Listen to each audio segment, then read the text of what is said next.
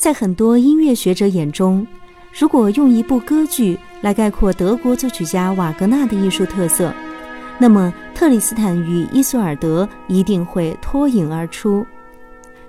在卓比《特里斯坦与伊索尔德》之前，瓦格纳已经完成了《漂泊的荷兰人》和《唐豪瑟》等一系列重要作品的创作，其歌剧创作的艺术特色已经在欧洲乐坛颇具名气。一八六五年六月，《特里斯坦与伊索尔德》在慕尼黑完成首演。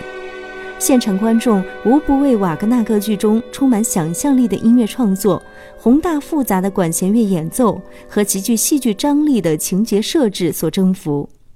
此后，《特里斯坦与伊索尔德》这部长达五个小时的歌剧巨制便成为瓦格纳艺术风格走进成熟期的里程碑。八月二十三号到二十九号，二零一七年，国家大剧院、大都会歌剧院、波兰华沙国家歌剧院。巴登巴登节日剧院联合制作理查德·瓦格纳歌剧《特里斯坦与伊索尔德》，将在国家大剧院与观众见面。下面我们首先来听这部歌剧的指挥吕绍佳为我们介绍这部瓦格纳的歌剧巨制。呃，这个剧可以说是瓦格纳划时代的一个作品，哈，在音乐史上非常重要。一八呃，六五年首演啊，从那个之后，可以说音乐史就改变了，因为它里面用的音乐的手法、探讨的题材都是前所未有的，一直到今天还是非常受听众的欢迎，而且受到非常多的讨论啊，是音乐史上一个非常重要的作品。我觉得这个第一次在呃中国推出，有它非常深的意义。我觉得这是一个爱乐者绝对不可以错过的市场演出。听过了吕指的介绍，相信大家对这部歌剧都产生了浓厚的兴趣。那么，这部歌剧到底讲述了一个什么样的故事呢？特里斯坦与伊索尔德的故事开始于一艘战船上，康沃尔国王马克的养子特里斯坦护送身为战俘的爱尔兰公主伊索尔德前往康沃尔与马克国王成亲，但特里斯坦与他的救命恩人伊索尔德曾有一段旧情。伊索尔德原本想用毒酒将特里斯坦毒死后，自己也饮下毒酒自杀，但负责下毒的侍女将毒药换成了爱情魔药。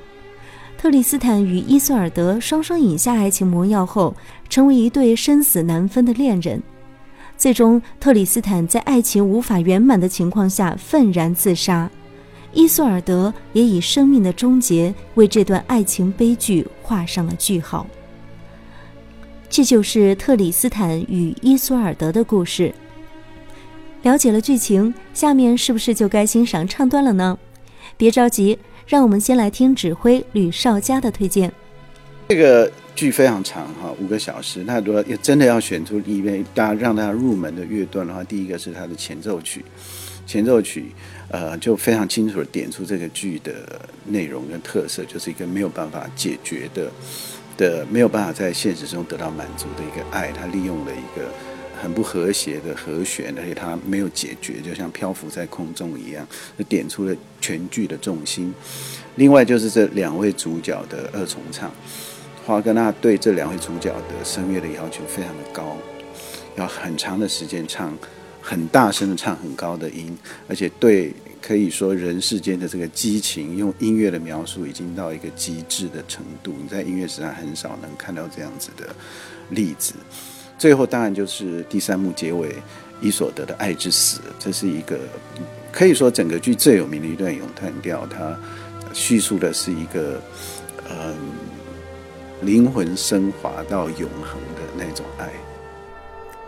好的，听完李芷的推荐，下面曲小院就首先为大家带来歌剧《特里斯坦与伊索尔德》第二幕中的一段经典二重唱。哦，爱情的夜幕落下吧。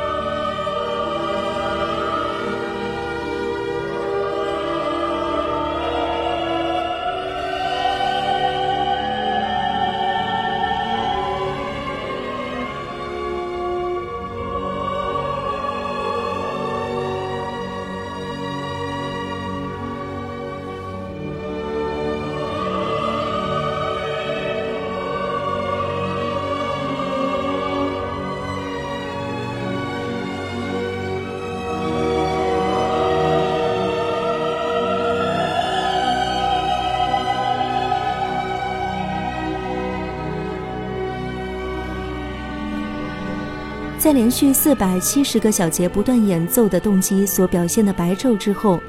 特里斯坦与伊索尔德在夜幕中用大段的二重唱，一点一点弥合着二人的分歧，努力地表达着对对方的爱意，细数一个个必须要解决的困难。终于，在进入了爱情的夜幕这段甜美的咏叹调之后，一切的分歧都已经彻底被爱意所替代。作曲家用极尽摇摆而自由的调性，暗示着两人希望占有对方的强烈情感。这也是在许多人看来全剧最为感人的段落。当然，除了这一段二重唱之外，还有一段也感人至深，那就是第三幕结尾。伊索尔德临死前演唱的著名咏叹调《爱之死》。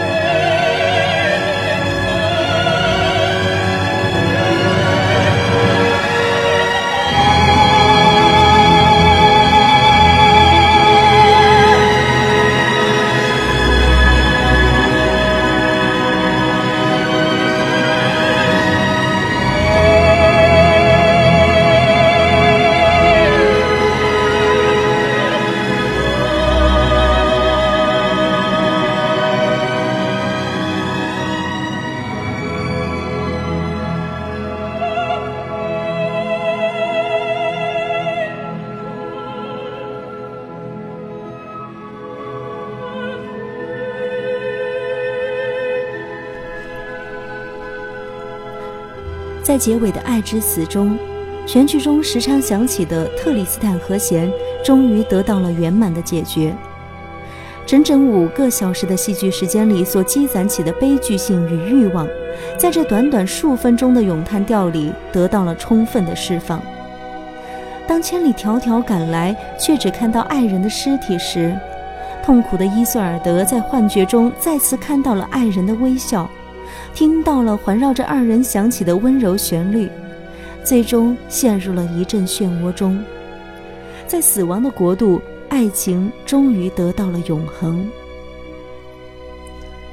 相信通过这样感人的唱段，大家都已经提前感受到了特里斯坦与伊索尔德的魅力。不过，想要真正了解瓦格纳的歌剧，还需要我们走进剧院去完整欣赏。那么，就有请大家在八月二十三号到二十九号走进国家大剧院，领略瓦格纳所创造出的绚烂璀璨的管弦乐，聆听挑战歌唱演员极限的高难度咏叹调，跟随剧中特里斯坦与伊索尔德。体味催人泪下的爱情悲剧和发人深思的哲学命题。